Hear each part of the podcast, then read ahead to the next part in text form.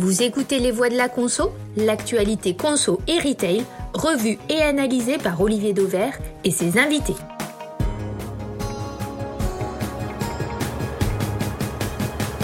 Bonjour à tous. Aujourd'hui, nos trois voix de la conso sont Julie Herman, spécialiste en études Shopper. On cite le nom de votre structure, Julie, Focus Shopper.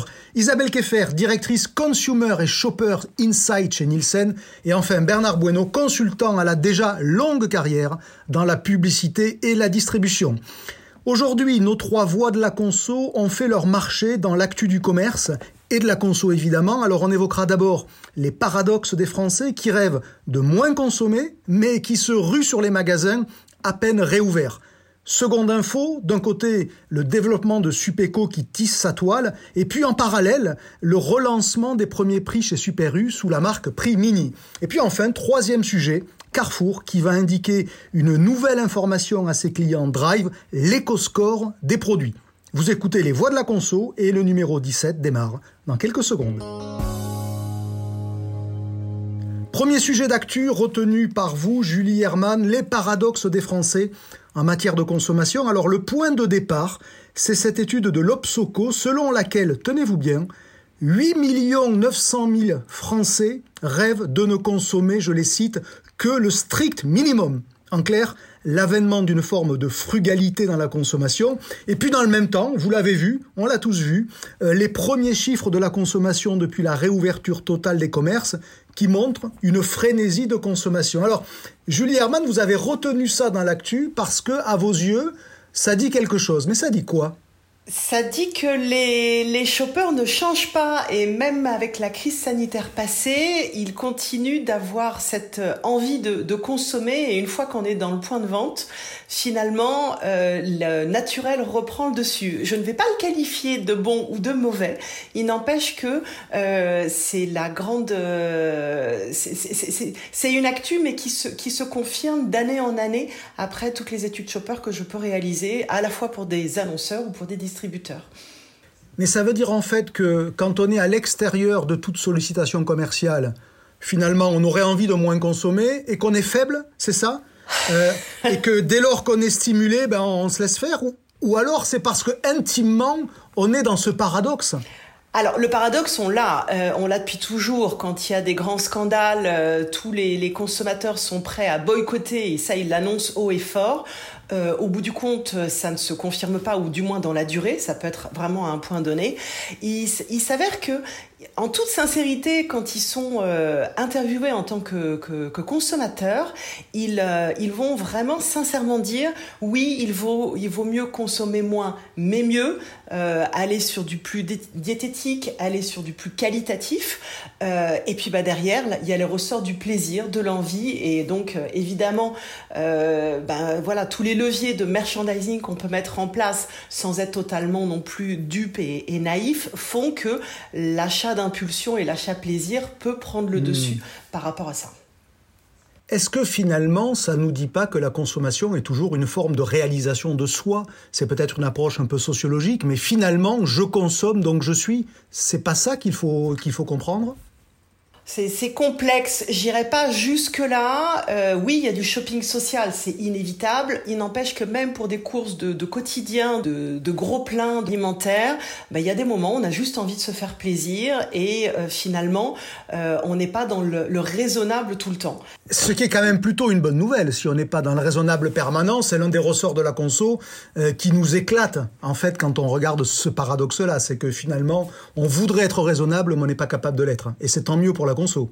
C'est tant mieux pour la conso et puis c'est tant mieux pour soi aussi parce que quand on est dans la rigueur et encore cette semaine j'ai interviewé des shoppers en situation d'achat euh, pour une problématique là j'étais dans l'alimentaire l'épicerie sucrée et en disant bah si je ne fais que regarder euh, euh, les alors ça, attaque un des sujets euh, qui va arriver ensuite mais si je ne regarde que le Nutri-Score ou que le résultat du cas bah finalement j'ai plus rien dans mon frigo j'ai plus rien dans, mon, dans mes placards. Et c'est la tristesse absolue. Donc oui il faut être raisonnable, mais en même temps, euh, autant quand même se faire plaisir, faire plaisir à sa famille, à son entourage. Est-ce que ça nous dit pas aussi, et vous qui vivez pour une part des études Chopper, et Isabelle Keffer aussi d'ailleurs, hein, c'est est-ce que ça nous dit pas que finalement, il faut peut-être arrêter de demander son avis aux consommateurs ou aux citoyens, et qu'il faut ne faire que l'observer parce que c'est quand même là où est la vérité? Alors là, ça touche euh, ma conviction très forte qui est que je ne peux faire des études shopper qu'en immersion point de vente. Pour moi, c'est je vais le dire, c'est une aberration de faire du shopper en ligne, online. Euh, mhm. Donc, euh, j'ai déjà refusé à, des clients et pas et pas que des petits de, de, faire des études uniquement sur sur internet, où j'ai préféré décaler pour attendre à nouveau l'autorisation de d'entrer en magasin et de les faire en immersion point de vente parce que c'est trop loin de la situation d'achat. C'est ce que vous dites et qu'il faut, il faut, euh, il faut contextualiser l'avis du client pour que ça soit plus près de son intime conviction. Oui, et puis voir aussi tous les ressorts du merchandising, parce hmm. qu'il y a des leviers qui sont extraordinaires, qui sont pas toujours conscients. Alors, sans dire que ça va jusqu'à la manipulation du client, il n'empêche que ça marche. Et, et, et oui, et, d'aller dans un magasin, euh, c'est beaucoup moins raisonné. La clé d'entrée n'est pas que le prix, comme quand on fait un comparatif sur Internet. Et donc, euh, on va être euh, influencé plus ou moins, plus ou moins fortement par, par tout ce qui est schéma d'implantation, agencement, théâtralisation et autres. Isabelle Keffer, alors vous aussi, vous, vous écoutez le chopper du matin au soir. Qu'est-ce que ça vous dit Je le vois acheter. Et ça m'évoque deux choses. Un, quand on fait ses courses, on a quoi? On a une seconde ou deux secondes pour choisir un produit. Donc tout le mental, le raisonner avant, il est plus là.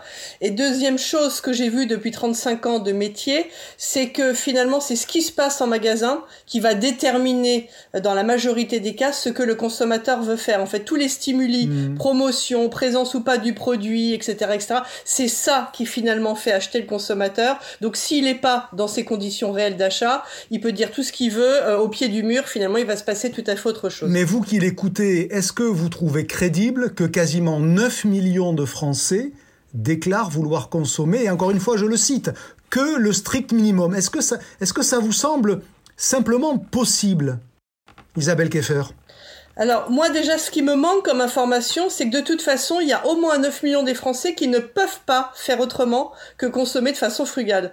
Donc je voudrais connaître le profil mais je pense que là, on évoquait tous ceux qui pourraient, mais qui ne veulent pas, parce qu'effectivement, il y a en gros 10 millions de Français qui sont euh, dans la difficulté quotidienne. Donc, euh, ça fait peut-être 20 millions qui, finalement, euh, soit qu'ils le veulent ou qu'ils ne le peuvent pas, vont aller sur le minimum. Donc, vous trouvez ça crédible ou pas crédible? Je reviens sur ma question. Bah, c'est ce qu'on disait tout à l'heure, c'est qu'on peut toujours dire des choses et néanmoins après, hmm. quand on va être dans le magasin, on va quand même acheter des produits euh, NTE, des produits qui sont euh, pas bons ni pour la santé ni pour la planète. Donc, euh, mais c'est quand même bien d'avoir cet état d'esprit qui va dans ce sens-là, malgré tout, ah. parce que derrière, ça permettra peut-être de faire avancer les choses. Ce que vous nous dites, c'est que malgré tout, il y a peut-être un décalage, il y a peut-être un paradoxe, mais ça traduit quelque chose de profond dans la direction dans laquelle devrait aller la consommation. Bernard Bueno, quand vous voyez ça, alors euh, peut-être que vous êtes plus sensible d'ailleurs à la méditation, Bernard, puisque dans la même étude, on apprenait que 3 millions et demi de Français voulaient se mettre à la méditation. Alors là, j'ai trouvé ça surréaliste, autant vous dire que je me sens pas concerné. Euh, je sais pas si vous voulez être Bernard, mais plus généralement sur, sur ce grand écart entre ce qu'on dit vouloir faire et ce que l'on fait. Alors d'abord, je pense que beaucoup de choses très très justes ont déjà été dites, donc je vais essayer de ne pas répéter euh, ce qui a déjà été dit. Alors effectivement, il y a sûrement un sujet de structure d'échantillon parce que effectivement, comme, il a été dit précédemment, il y a des gens qui vont être obligés de, de consommer moins. Deuxièmement, c'est consommer moins, mais de quoi? C'est d'alimentaire, de non alimentaire. On dit juste, en fin de compte, il y a 9 millions de personnes qui ont décidé d'acheter que le minimum. Mais c'est le minimum de textile, le minimum euh, de PCS, le minimum d'alimentaire. En fait, on ne sait pas. Donc je pense que là aussi, je pense qu'il va y avoir aussi des choix qui vont s'opérer dans un pouvoir d'achat qui, pour certains, va être contraint. D'aucuns vont réduire leurs dépenses alimentaires pour se lâcher sur des achats plaisir qui peuvent être alimentaires ou qui peuvent être non alimentaires. Est-ce que vous pensez pas, tous les trois d'ailleurs, que finalement ceux qui ont répondu qu'ils ne veulent consommer désormais que le strict minimum, c'est probablement aussi parce qu'ils ont déjà beaucoup et que c'est sans doute très facile de vouloir consommer moins quand on a déjà euh, un appartement à la mer, une maison à Paris, euh, trois voitures, etc., euh, etc. Vous voyez ce que je veux dire? Tout à fait. Je pense que si on clusterisait un peu la structure de l'échantillon, je pense que les, les Français qui vivent en dehors du périphérique parisien n'auraient pas tout à fait la même, la même réponse, parce que je pense que pour beaucoup de Français, la consommation reste un plaisir, si, ce n'est un besoin, euh, mais comme le disait Julie, encore un plaisir. je pense que oui, on peut, si ce n'est s'accomplir, mais au moins améliorer son quotidien par la consommation la fameuse réalisation de soi par la consommation. Hein. Ça fait très longtemps qu'on l'évoque comme ça, mais c'est peut-être pas idiot en fait. Hein. De soi et de son quotidien. Est-ce que ça ne dit pas finalement que euh, on veut peut-être moins de matérialité dans la consommation, peut-être moins de produits et finalement plus de services? Est-ce que ça traduit pas cette mue aussi qu'il y a dans la consommation actuellement? Qui ça inspire? Julie Herman oui, c'est vrai que depuis un moment, on voit l'émergence aussi auprès d'enseignes de, proposer de la location et donc euh, et aussi des, des, grands faiseurs comme le groupe SEB qui, euh, qui réfléchit donc à de la location, à de l'entretien pour, pour euh, utiliser, mutualiser, réparer plus, plus, plus facilement aussi. Donc ça, c'est toute une mouvance qui, qui s'inscrit vraiment dans une, une meilleure réflexion et bon, ça s'inscrit dans, dans toute la politique RSE. Je peux vous dire que tous les... Enfin, il y a 4 sujets sur 5 des, projets Shopper que je réalise en ce moment, enfin ou depuis le début de l'année, sont autour de la RSE. Donc c'est aussi une bonne, euh, une bonne dynamique qui est enclenchée par rapport à ça. Bernard Bueno je, je, pense aussi que tous ces nouveaux services qui sont proposés, par exemple comme la, comme la location, ça permet de consommer plus. Parce qu'en fin de compte, quand, on, quand, quand, vous ne pouvez pas acheter un vélo électrique à 2500 euros et qu'on vous en propose l'usage à 20 euros par week-end, vous allez mmh. consommer mmh. du vélo plutôt que de l'avoir, on va dire, dans son garage 75% de son temps, en fait, vous allez consommer plus de vélos en location, plus de ski en location, plus. C'est ce que je sous-entendais dans la question, parce que peut-être que quand on va consommer en location, on ne va pas avoir la même perception de la consommation, puisqu'on ne va pas acheter. Et donc, en fait, peut-être qu'il y a aussi un petit hiatus dans, ces résultats-là sur euh, ce qu'est réellement la consommation aux yeux de ceux qui ont été interrogés. Est-ce que c'est utilisé ou est-ce que c'est acheté? Et, peut-être qu'on a quelque chose autour de ça. Allez, on poursuit ces voies de la conso avec le second sujet du jour, le développement de Supeco et le relancement d'une gamme de premier prix par Système U. C'est le choix de Bernard Bueno, Supeco, qui poursuit son développement au sud et qui va ouvrir ses premiers magasins marseillais. Alors on précise pour ceux qui seraient passés à côté de Supeco, c'est la nouvelle enseigne de supermarché discount de Carrefour, destinée à concurrencer Lidl sur son propre terrain. Et puis, en parallèle, Bernard, la seconde info dont vous avez euh, euh, choisi de nous, de nous parler, c'est euh, le relancement d'une gamme premier prix chez Système U. La gamme s'appelle Primini elle est chartée, donc c'est une vraie gamme, mais elle ne contient plus de rappel à l'enseigne, comme c'était le cas pour Bienvu, qui avait été arrêté, je le rappelle, en 2017. Pourquoi vous avez choisi euh, Supeco et Primini de Système U et pourquoi vous en avez fait finalement euh, euh, une info en tant que telle? Bernard Bueno Alors c'est mon actu pour deux raisons. La première, c'est qu'entre Carrefour qui ouvre donc de plus en plus de Supeco, U qui relance sa marque premier prix euh, Prémini. Je rappelle quand même qu'en ce moment, top budget d'Intermarché est en télévision, donc la marque premier prix d'Intermarché. Mère qui arrive en France, Action qui ouvre à Paris, et évidemment, quand même, il ne faut pas oublier la forte croissance quand même de toutes les enseignes positionnées sur euh, les vrais des low price. On en parlait tout de suite, je trouve que ça challenge quand même un peu euh, ce que nous racontaient, si, si je me permets un peu tous les gens de marketing et de la pub, qui nous promettaient un monde d'après, dans lequel les Français allaient manger mieux, plus sain, plus responsable, plus français, plus local, et by the way, que les dix Français allaient être prêts à payer plus cher euh, la dite qualité. Et à la fin de la fin... Donc là, vous nous refaites le procès des études conso qu'on vient déjà de faire. Donc encore une fois, il y aura un décalage entre les et les stratégies des acteurs. On va dire que, on va dire, il y a un léger décalage, oui. Et, si j'osais, il y a une deuxième raison. Euh, pour laquelle j'ai choisi euh, Supeco, c'est parce que cette nouvelle enseigne euh, qui arrive en France, d'abord je rappelle que Carrefour avait déjà lancé et testé Supeco depuis quelques années en Espagne, en Roumanie, en Pologne. Cette nouvelle enseigne, elle questionne quand même la crédibilité de la proposition de valeur de Carrefour incarnée par Act for Food, surtout avec un réseau aussi hétéroclite qui va de magasins en mauvais état jusqu'à des palais de la consommation. Je pense qu'il y a un vrai sujet euh, sur euh, la stratégie euh, dite mono mono-enseigne qui devient, on va dire, une stratégie de divergence d'enseigne. Est-ce que voilà le, développement de Supeco, ça prend acte du fait qu'il est probablement difficile, voire impossible, de signer sous une même bannière des expériences clients qui sont à ce point-là différentes. C'est ça que ça dit. Tout à fait. D'ailleurs, Carrefour l'a très très bien mesuré au Brésil. Hein, donc, je rappelle qu'il y a deux enseignes qui vivent très bien au Brésil dans le groupe Carrefour. C'est Ratacadao qui est un modèle de cash et Carrefour avec des formats hyper et super. Avec quand même un léger paradoxe, c'est qu'en fait le format cash au Brésil pour Carrefour pèse 3 à 4 fois le poids de Carrefour. Mmh. Enseigne. Donc finalement, c'est la nouvelle enseigne qui marche mieux que l'ancienne dans le cas présent pour le Brésil. C'est ce que vous nous dites. C'est ce que je dis et c'est la réalité. Est-ce que malgré tout, on ne peut pas s'interroger sur le fait que Supeco et Primini, c'est une forme de dégradation de l'expérience client? Euh, Quand on va dans un Supeco faire ses courses, objectivement, ça fait moins rêver que dans, un joli market refait à neuf. Il y a un nouveau concept market qui est en plus très, euh, très premium. Euh, c'est quand même une dégradation, c'est un retour en arrière. Alors moi, je ne suis pas d'accord avec ça.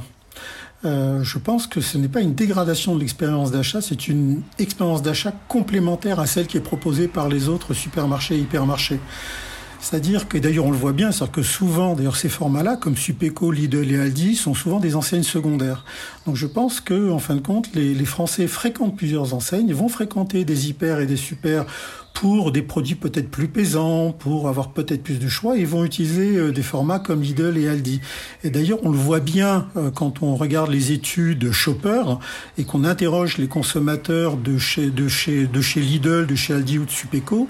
Qu'est-ce qu'ils disent en fait? Ils disent en fin de compte ce qu'on aime dans ces formats-là, c'est qu'on nous apporte une vraie seamless expérience des magasins qui sont proches et faciles d'accès, toujours des places de parking disponibles et proches des entrées de magasins, les magasins ont été rénovés, rentre par les fleurs, la boulangerie, le frais, c'est beau, ça sent bon, on a tout ce dont on a besoin, le juste choix, sans, pas 20 000 refs, mais en fait, les dirés, on a un assortiment large mais pas profond. C'est toujours bien rangé et propre. Le magasin n'est pas trop grand. Il n'y a pas d'attente aux caisses. Supeco fait du click and collect. Donc en fait, c'est une shopping expérience complémentaire et très efficiente, très efficiente. Est-ce que euh, Supeco, Julie, euh, Julie Herman, Isabelle Keffer, ça correspond à quelque chose? Ça nous dit quelque chose de la consommation, ça aussi, que finalement, après les temples, après les, cathédrales de la consommation, ben, on revient sur des petites chapelles qui sont juste bien rangées, comme nous disait Bernard, mais euh, finalement sans grandes ambitions. Julie Herman. Oui, euh, c'est vrai que pour avoir interviewé effectivement euh, pour, euh, pour des annonceurs le, parcours d'achat et le choix d'aller dans un Lidl mhm. ou Aldi, c'est pour éviter d'aller dans le, le temple de la tentation suprême qui est l'hypermarché avec toute cette massification d'offres et, et, les TG qui débordent pour pouvoir s'en tenir à, à sa liste de courses et à ses besoins. Donc c'est vrai que ça répond à des, à des, à des besoins, à des besoins différents et, euh, euh, et, et, ça permet aussi à des personnes qui ont des budgets plus contraints de s'y tenir et d'être moins dans la restriction et la frustration euh, finalement, puisqu'il y a les assortiments sont toujours courts. Donc oui, ça répond à ça. Mais alors, il faut pouvoir le, le, le proposer et y accéder. C'est l'allié de mon budget, mais pas tant parce que c'est pas cher, mais parce qu'il n'y a pas de tentation. Ce qui n'est pas la même explication en fait. Hein moi, c'est comme ça que je l'ai, je l'ai, je l'ai compris euh, et, et, ça évolue dans ce sens-là. Après, euh, bah voilà, j'ai, j'ai, j'ai vu parce que j'ai pas eu l'occasion d'y aller, j'ai vu votre reportage sur euh, magasin mère moi, pour le coup, c'est, c'est, je trouve ça triste à pleurer. Ah oui. C'est, c'est, c'est, c'est vraiment, c'est le, oui, c'est l'entrepôt. Pour le coup, entre Mère et Supeco, il y a quand même un monde qui est, c'est quand même, ça n'a absolument rien à voir, effectivement. Isabelle Keffer, vous, sur, euh, sur cette expérience Supeco, ou sur le retour d'ailleurs des premiers prix, parce que Bernard le disait, Top Budget est en télévision, euh, et, et plus généralement, les enseignes se remettent à les mettre en avant. Bah, je voulais dire déjà que du côté des anciens hard discounters, ils existent depuis fort longtemps. Donc là, il y a multitude de lancements, mais ça a toujours existé quand même. Et je voulais faire le parallèle avec les voitures Dacia. Dans la clientèle des Dacia, il y a deux types de gens. Il y a ceux qui veulent une voiture, mais n'ont pas les moyens d'acheter une autre marque. Et il y a ceux qui achètent une Dacia parce qu'elle est dépouillée du superflu. Et là, c'est une démarche presque militante. Et finalement, dans la clientèle des hard discounters, on va retrouver aussi ces deux démarches les gens qui ne peuvent pas faire mieux, et d'autres gens qui y vont parce que c'est plus frugal, parce qu'il y a moins de tentations, etc. Donc finalement, on a ces deux moteurs et ces deux motivations, dont peut-être l'un va prendre plus de poids demain, la frugalité par exemple, que l'économique. Encore que, compte tenu du contexte économique dans lequel on est euh, en ce moment, je pense que les deux vont continuer euh, de la même façon. Est-ce que vous prédisez les uns et les autres un grand avenir à cette enseigne, sachant qu'on est qu'au début d'une histoire euh, Il y a une douzaine de points de vente à date, donc euh, quand vous mettez Lidl sur la balance à 1500 ou 1600 ou Intermarché avec 1800, on est encore très loin d'avoir un vrai réseau, mais si on se projette à 10 ans d'ici, vous, vous pensez vraiment que ça aura explosé? Bernard, euh, c'est promis un grand avenir, Supéco? Bah, C'est-à-dire que ça dépendra de la volonté du groupe Carrefour, parce qu'en fait, il y a aujourd'hui, il y a 1000 euh, markets. On sait que dans ces 1000 markets, du fait de l'esprit de la clusterisation, il y a des markets dits positionnés, dits euh, promo ou euh, malins selon le, selon le naming. Mhm. Moi, je pense qu'il y a la place au moins dans le, dans le réseau market de basculer facilement 250, voire 400 magasins en Supico. Et là, oui, il y aura un avenir, parce qu'à 400 points de vente, ça commence à peser. Oui, ça fait plus lourd que Casino Supermarché ou que Auchan Supermarché, par exemple, à ce moment-là. Parce qu'il faut aussi espérer que les chiffres d'affaires, basés sur le volume, seront quand même un peu supérieurs. Mais surtout, ça permettrait à Market d'avoir un positionnement plus clair, en fait, dans, dans, dans l'ensemble de ses expressions magasins, et donc d'avoir une proposition réellement capable de porter Act for Food, et ensuite d'avoir des supécos qui, ont, qui eux, euh, porteront mmh. la proposition prix promo. Donc là, c'est la déconvergence totale. Hein. ça n'est terminé de la marque unique, hein, c'est ce que vous nous dites. Mais c'est déjà parti, hein, avec Bio c'est bon, avec SoBio, etc., etc. C'est parti. On était sur un autre marché, on était sur ce qu'on appelle les spécialistes bio, alors que là, on reste malgré tout sur le PGC, sur la grosse cavalerie. Donc on aurait pu s'attendre à, ce que, à ce que Carrefour demeure une marque ombrelle malgré tout. Sur les premiers prix, euh, puisque vous avez choisi de lier à la fois le retour de Système U sur les premiers prix avec euh, Supeco pour illustrer cet intérêt pour le discount. Est-ce que, est que malgré tout, euh, l'histoire nous dit pas qu'il y a un niveau de dégradation de la qualité, euh, de l'expérience d'achat, en dessous de laquelle il ne faut pas aller? Parce que les premiers prix, ils étaient sortis des rayons. Isabelle Keffer, vous le mesurez quasiment tous les jours chez Nielsen. Nielsen a IQ d'ailleurs, puisqu'il faut ainsi vous appeler désormais. ils sont sortis des rayons parce qu'ils étaient tout simplement pas bons le consommateur n'achetait pas parce que ça ne valait pas, même si c'était pas cher. Isabelle Oui, et je crois qu'il faudrait, euh, comment dire, aller vers des premiers prix différents. Tout à l'heure, j'ai un peu bondi quand euh, Bernard a opposé ce qui était bio, premium, etc. au premier prix. Moi, je pense qu'un premier prix, si on y met 3 ou 4 centimes de plus pour aller vers un emballage plus durable, pour aller vers une qualité un petit peu supérieure, on peut tout à fait avoir un premier prix qui sera, euh, qui sera de bonne qualité. Et, je pense qu'on pourra pas aller demain vers une consommation plus responsable en laissant 50% des Français euh, à côté sur le bord du chemin. Donc il faut en fait qu'on essaye de monter la qualité de tous les produits, même s'il y a un écart très important de prix entre les gammes bio les gammes premium et le premier prix, le premier prix doit pas descendre en dessous d'un minimum, euh, d'un minimum quoi. Donc euh, je pense qu'il faut repenser ça. En tous les cas, c'est ce que l'histoire nous enseigne parce que finalement, le recul des top budgets EcoPlus euh, et, et, autres produits premier prix, c'était juste parce qu'ils n'étaient pas loyaux et marchands en termes de qualité. Et que, et que finalement, je vous rappelle que Système U avait arrêté bien vu parce qu'il trouvait que ça le desservait. Parce que la qualité euh, avec un nom qui rappelait l'enseigne n'était pas à la hauteur. Donc euh, c'est quand même un enseignement du passé, encore une fois. Bernard en fait, le, les retailers, et donc euh, j'y suis passé, n'arrivent pas à trouver la martingale. C'est-à-dire qu'en fin de compte, leur, leur gamme premier prix, leur objectif principal et premier était de chercher un niveau de pricing qui était équivalent aux produits de chez Lidl et Aldi. Et en fin de compte, ils n'arrivent pas à refaire, à, à garder ce niveau de pricing et à faire remonter la qualité. Sinon, ça fait très très longtemps qu'ils l'auraient fait. Donc du coup, ça pose un vrai problème parce qu'effectivement, ça va impacter l'image de l'enseigne. Donc à ce titre, un petit peu comme on en a parlé Olivier, ils n'en sont pas fiers. Pour autant, ils en ont besoin. C'est-à-dire que c'est toujours entre l'utilité et la nécessité, entre l'utilité et la fierté. Donc ils n'en sont pas fiers, mais c'est utile. Pourquoi? Parce qu'en fin de compte, ils ont besoin de cet access price pour avoir des marqueurs prix et aller chercher Lidl. D'ailleurs, preuve en est, c'est top budget.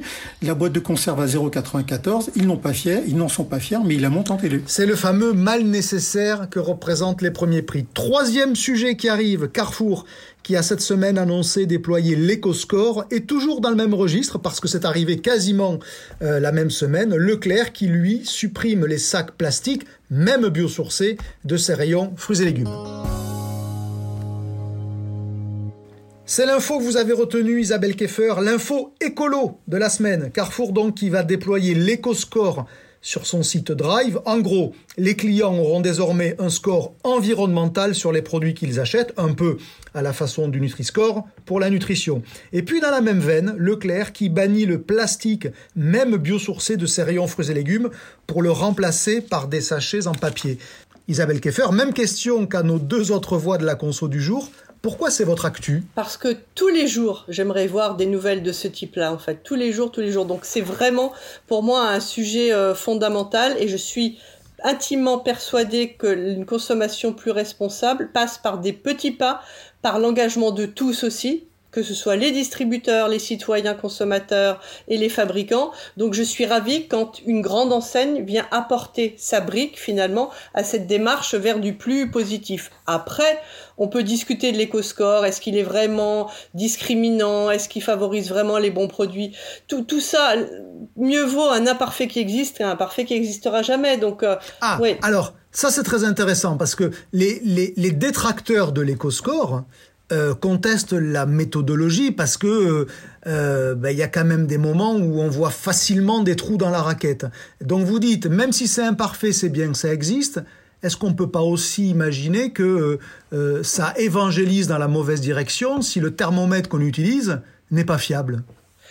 Je dirais pas qu'il est pas fiable. Ce thermomètre, il est peut-être encore un peu grossier par rapport à ce qu'on pourrait euh, faire euh, euh, réellement. Mais un produit est noté 100 et s'il a par exemple un label bio, il va récupérer 20 points de plus. S'il vient de Chine, il va perdre 20 points. Donc tout ça est assez juste finalement comme type de calcul, de pouvoir mettre en avant des labels, des emballages, une provenance. Donc le fond, le fond est bien fait, j'allais dire. Après, on prend un steak haché surgelé ils seront tous eux, et celui qui fait un peu mieux sera D. Donc ça donne quand même une indication de mieux par rapport à la moyenne du marché. Et moi je pense que euh, c'est peut-être trop simpliste, mais en même temps ça familiarise, ça habitue un petit peu les consommateurs à voir ce type d'informations, éventuellement faire leur choix. Donc pour moi c'est un pas vers quelque chose de mieux. Est-ce que c'est pas une infantilisation euh, du consommateur parce qu'en gros maintenant bah, il faut lui dire ce qui est bien en nutrition, ce qui est bien en, environnemental, ce qui est bien en ceci, en, cela en fait euh, euh, on le prend par la main du début à la fin et il y a quasiment plus de réflexion personnelle sur ce qu'on achète. Il faut quand même pas mettre un logo EcoScore pour savoir qu'un produit qui vient de Chine, il est probablement moins vertueux que celui qui vient d'à côté de chez moi, non? Oui, mais on parlait tout à l'heure de l'achat en magasin qui se fait de façon très très rapide. Euh, bon, Aujourd'hui, l'éco-score n'est pas porté par les packaging, mais si je suis prêt à aller acheter un produit et que je vois un D en Nutri-Score par exemple qui me saute aux yeux et à côté un B, ça peut peut-être in fine modifier mon choix. Je ne suis pas obligé d'aller acheter que des produits B, mais si j'ai une alternative, dans ce cas, euh, ça peut me pousser à acheter mmh. un produit euh, B versus versus un D. Donc c'est une aide à la décision. Donc pour moi, c'est un outil qui peut être utile. C'est pas du greenwashing.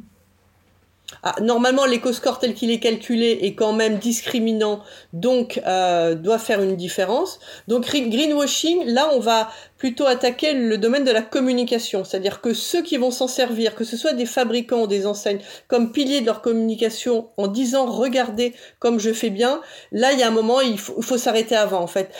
Carrefour par exemple fait un travail énorme sur tous ces produits depuis des années et des années en termes de clean label, d'allègement de ces produits en termes de tas de substances nocives, et je pense qu'il le dit pas assez. Mais la question est de trouver l'équilibre finalement entre ce qu'on doit dire et ce qu'on doit faire euh, finalement euh, pour euh, pour améliorer la consommation. Donc pour moi, tout le monde devrait le faire et le dire à bon escient uniquement. Est-ce qu'à vos yeux, Isabelle Keffer, et, je poserai la question juste après à Bernard et à Julie, est-ce qu'à vos yeux, c'est le signe que les acteurs économiques, en l'occurrence là ceux qui nous intéressent ici, les marques et les enseignes, ont pris conscience qu'elles avaient un rôle dans l'éducation du consommateur pour apprendre à mieux consommer Est-ce que c'est le début de quelque chose où en gros les acteurs économiques pensent à autre chose qu'au seul profit? Isabelle Keffer de, mon point de vue, tout à fait. De mon point de vue, oui, euh, c'est prendre conscience qu'on fait tous partie quand même d'un grand tout, encore une fois en tant que mhm. citoyen, fabricant, euh, distributeur, et qu'on doit tous aller euh, vers, vers cet objectif. Et je vois Bernard qui sourit, donc il a sans doute un commentaire à apporter à ce que je viens de dire. Bernard, c'est un peu celui qui, qui a tenté de manipuler tout un tas de clients pendant quelques générations quelques décennies, parce que il a quand même été à la manœuvre euh, en matière de communication, de publicité euh, euh, dans les plus belles agences et, et notamment chez Carrefour ensuite. Est-ce qu'on peut penser que les acteurs sont sincères, Bernard, quand ils prennent ce genre d'initiative? Quand Carrefour met l'éco-score, c'est vraiment pour sauver le monde ou c'est pour en faire un avantage compétitif? Je vais faire une réponse un peu cynique en fait. Ça tombe bien, on adore ça. Je, parce que la question était euh, prise de conscience euh, et ou euh, communication en fait. Moi, je pense qu'il y a surtout la prise de conscience qu'il fallait être les premiers ou les plus rapides à s'engager, à agir et à communiquer tout aussi vite et puissamment pour ne pas être perçu comme en retard ou comme un suiveur versus les concurrents qui sont en particulier en France particulièrement actifs. Carrefour a eu une vingtaine d'années où il était tranquille, où il était le seul à agir. Là maintenant c'est très très très compliqué parce que Leclerc, U, Inter, etc. Même Lidl. Lidl aujourd'hui en termes de communication est sûrement perçu comme étant celui qui est le plus proche des éleveurs du retail français. Donc, moi, je pense que oui, il y a de la sincérité. Je pense que pour les, les enseignes de retail, il ne pourra pas y avoir de, un futur sain et rentable sans déployer des actions RSE. Mais en même temps, euh, si on parle de sincérité, euh, jamais au détriment du profit. Hmm. Jamais au détriment du profit. Il y a de la sincérité, mais il y a aussi le fait d'être dans une course de vitesse où euh, il vaut mieux préempter le premier, un sujet qui s'imposera ensuite à tous. Parce que c'est ça le sujet. Ça va s'imposer à tous, donc autant être le premier. Il faut être le premier, mais en même temps, euh, du fait du développement d'Internet, etc., il va falloir agir parce que sinon c'est rattrapé par la cavalerie, en l'occurrence par les consommateurs. Donc oui, il faut communiquer presque plus vite que l'on agit. Leclerc, Leclerc qui avait été le premier, par exemple, à supprimer les sacs de caisse, il en a eu un crédit d'image pendant euh, pendant des années et des années. C'est ça que vous nous dites en fait. Exactement. Ou alors de dire je vais enlever tous les bonbons de ligne de caisse. Il avait fait une campagne là-dessus, mhm. c'est jamais arrivé. Ou de dire en 2020 il y aura plus de prospectus et il y en a toujours en 2021. Donc en fait, je, hélas, hélas, hélas, hélas, dans le monde du retail et dans du, du retail alimentaire en particulier, la communication prend de plus en plus de poids et arrive à changer la perception sur des items, même comme la RSE. Julie Herman, qu'est-ce que, que ça vous inspire de voir ces, ces retailers, euh, que ce soit Leclerc qui supprime les sacs plastiques des fruits et légumes, hein. je parle bien de plastique biosourcé hein, pour les remplacer par des sachets craft, ou Carrefour qui, euh, qui déploie l'éco-score, est-ce que tout ça finalement euh, est une forme d'évidence qui, qui va s'imposer à tous? Je trouve que c'est important que des grands acteurs de la distribution euh, facilitent en fait ces actes d'achat et donc euh, euh, communiquent aussi dessus. Donc oui, il y a, toute cette évangélisation et mais les réseaux sociaux maintenant sont là pour dire attention si c'est du greenwashing, ça passera pas longtemps. Mais ce sont des prises de conscience euh, avec une petite piqûre de rappel au moment de l'achat. Et ça, je trouve ça vraiment intéressant pour éviter ce, ce paradigme de mmh. moi en tant que avec mon cerveau de consommateur et mon cerveau de shopper, où souvent en fait il y a, y, a, y a, scission totale au moment de l'achat. Donc, euh, donc là, ça, réconcilie, ça réconcilie les deux cerveaux là quelque part. C'est ça. Et puis d'apporter euh, euh, avec des clés de lecture qui, qui sont très accessibles. Bah voilà, le Nutri-Score, il a fallu se battre pour pour le faire apparaître tous ne l'utilisent pas, tous ne, ne, ne, ne, le recherchent pas. Il n'empêche que ça imprime et au fur et à mesure. Oui, et c'est quasiment, et c'est quasiment devenu un standard aujourd'hui. On n'imagine pas euh, un distributeur qui dirait qu'il ne veut pas du Nutri-Score sur ses marques de distributeurs. Et c'est pas tant les distributeurs qui ont posé problème. Au départ, c'était les grands groupes qui voulaient faire leur propre système. Et puis bon, bah là, ça y est, c'est parti, euh, c'est parti heureusement aux oubliettes parce que déjà, ne serait-ce qu'avec les labels où il y a, profusion ça, devient un vrai brouhaha visuel euh, et, de communication de parler de tous les labels. chacun y va de son propre label. C'est intéressant. Donc, c'est c'est toujours des effets de balancier. Je trouve que de toute façon, ça apporte de, l'information utile euh, à la fois aux consommateurs, aux shoppers. Et, oui, je suis tout à fait d'accord avec Isabelle, ça va dans le bon sens et, ça apportera. Est-ce que c'est finalement pas ça, ce qu'on appelle l'écologie du quotidien? Et que ben, ce sont les acteurs économiques qui sont les plus quotidiens pour nous? On va tous les jours dans son magasin ou, presque, ou au moins toutes les semaines. On achète tous les jours des produits alimentaires.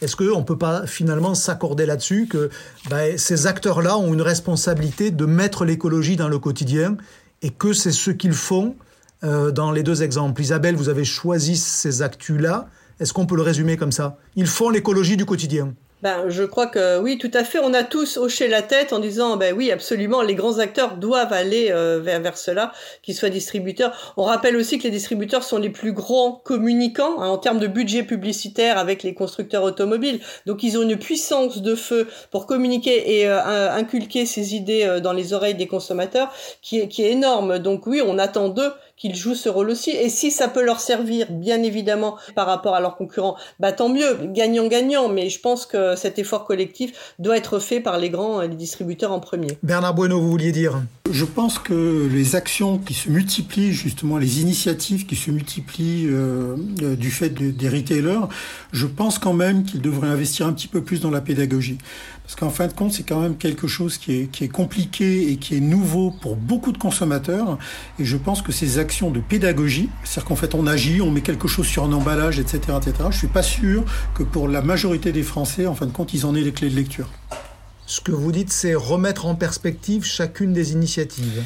Et, oui, et, communiquer leur utilité, le mode d'emploi et l'utilité. Alors je me rappelle, il y a, je pense, une dizaine d'années de cela, Leclerc qui avait tenté un, logo qui s'appelait Conso Responsable. Je me rappelle très bien de ce lancement-là. Euh, bon, ben, finalement, c'était sans doute trop tôt parce que euh, ça n'a pas vécu et ça n'a pas eu de suite très opérationnelle. Voilà, c'est presque la fin de ces voix de la conso, mais avant de se quitter, les coups de cœur ou les coups de gueule de nos voix du jour. Julie Herman, c'est un coup de cœur ou un coup de gueule que vous avez choisi pour terminer cet épisode des Voix de la Conso? Dites-nous. Alors, un coup de cœur, et c'est la réouverture. Je n'ai pas encore eu l'occasion parce que ça n'a ouvert qu'il y a deux jours. La Samaritaine, euh, j'y étais le dernier jour euh, au moment de la fermeture, il y a 16 ans. Il y avait un, aspect, euh, ça faisait très le, rappel du film Rien du tout avec Fabrice Lucchini, des grands magasins. Je sais pas si ça vous dit quelque chose. Je crois bien que c'était de Clapiche, et où en fait tous les, vendeurs et vendeuses étaient interviewés par des journalistes sur place. Et, c'était très particulier, donc euh, ravi de savoir que ça rouvre et euh, avec toute la, superbe déco du, du, grand magasin et dans toute sa splendeur, donc hâte de pouvoir y aller. C'est mon coup de cœur. En tous les cas, ça nous rajeunit pas. Vous qui avez fait le dernier jour de la Samaritaine il y a 16 ans, là, ça met quand même un coup derrière la carafe, on va le dire comme ça. Bernard Bueno, votre coup de cœur ou votre coup de gueule du jour, c'est quoi? Coup de cœur et coup de gueule, c'est Carrefour. Coup de cœur pour Carrefour parce que je les trouve euh, depuis six mois de vraiment très bons, très bons justement par leur, la, multiplication de leurs initiatives, euh, justement RSE, euh, la dynamique qu'ils ont en matière de communication en particulier sur les réseaux sociaux. Donc vraiment coup de cœur, je les trouve très très bons et d'ailleurs ça a un impact sur leur code d'amour mesuré par Kantcar. Mhm coup de gueule ou plutôt coup de tristesse parce que pour le même Carrefour, ben, évidemment, on voit euh, quand même un des, un des, un des, un des grands représentants de l'industrie euh, française qui euh, est en train d'être vendu par appartement. Donc là, on parle de Taïwan, de la Pologne. Derrière, il va, il va y avoir l'Italie qui gagne pas d'argent depuis des années. Il va y avoir l'Argentine. On peut questionner la Roumanie également pour un recentrage sur, on va dire, la France, l'Espagne et la Belgique, évidemment le Brésil qui sont de gros pays et des pays très rentables. Donc voilà, tristesse. Alors on va quand même préciser que Carrefour a certes reconnu euh, qu'il regardait, euh, qu'il faisait une revue de ses actifs, c'est le terme pudique en gros qu'on regarde ce qu'il y a à vendre, hein. en général c'est comme ça qu'on le présente, et que la Pologne et Taïwan c'est une, c'est une information de challenge qui n'a pas encore été officiellement confirmée, mais bon, euh, on verra bien ce qui se passe. En tous les cas, ce que vous nous dites, c'est que c'est un peu triste de voir les Français qui ont été les champions du monde du retail finalement n'être peut-être au mieux que des champions d'Europe. Mais en cette période d'Euro, finalement, champion d'Europe, c'est peut-être pas l'objectif le moins intéressant. Isabelle Keffer, on termine avec vous.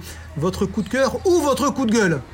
Eh bien, on aurait dû, on aurait dû répéter parce que mon coup de cœur était aussi pour Carrefour, justement par, par l'idée de, de l'éco-score qui s'inscrit encore une fois dans un mouvement global de l'enseigne d'aller vers des, des produits plus sains. Et exactement comme le disait Bernard, malheureusement dans les faits en termes de vente, ça ne se traduit pas forcément en termes de part de marché par rapport à, à ses concurrents, mais euh, c'est l'enseigne qui va vraiment dans, dans le bon sens. Donc je mmh. pense que voilà, si on peut être là pour les, pour les porter et évangéliser euh, tout le travail que fait Carrefour, ben, c'est notre petite contribution. Donc ce que vous saluez, Isabelle, et Bernard, c'est une forme d'activisme retrouvé de la part de Carrefour. Et c'est vrai que sur des tas de sujets, Carrefour est aujourd'hui beaucoup plus actif qu'il ne l'était dans le passé. C'est la fin de ce 17e épisode des Voix de la Conso. Comme toujours, j'espère simplement que l'avis de nos trois voix aura nourri votre propre réflexion. Rendez-vous très bientôt avec de nouvelles voix pour passer en revue toujours aussi librement l'actu de la conso et du retail. À bientôt.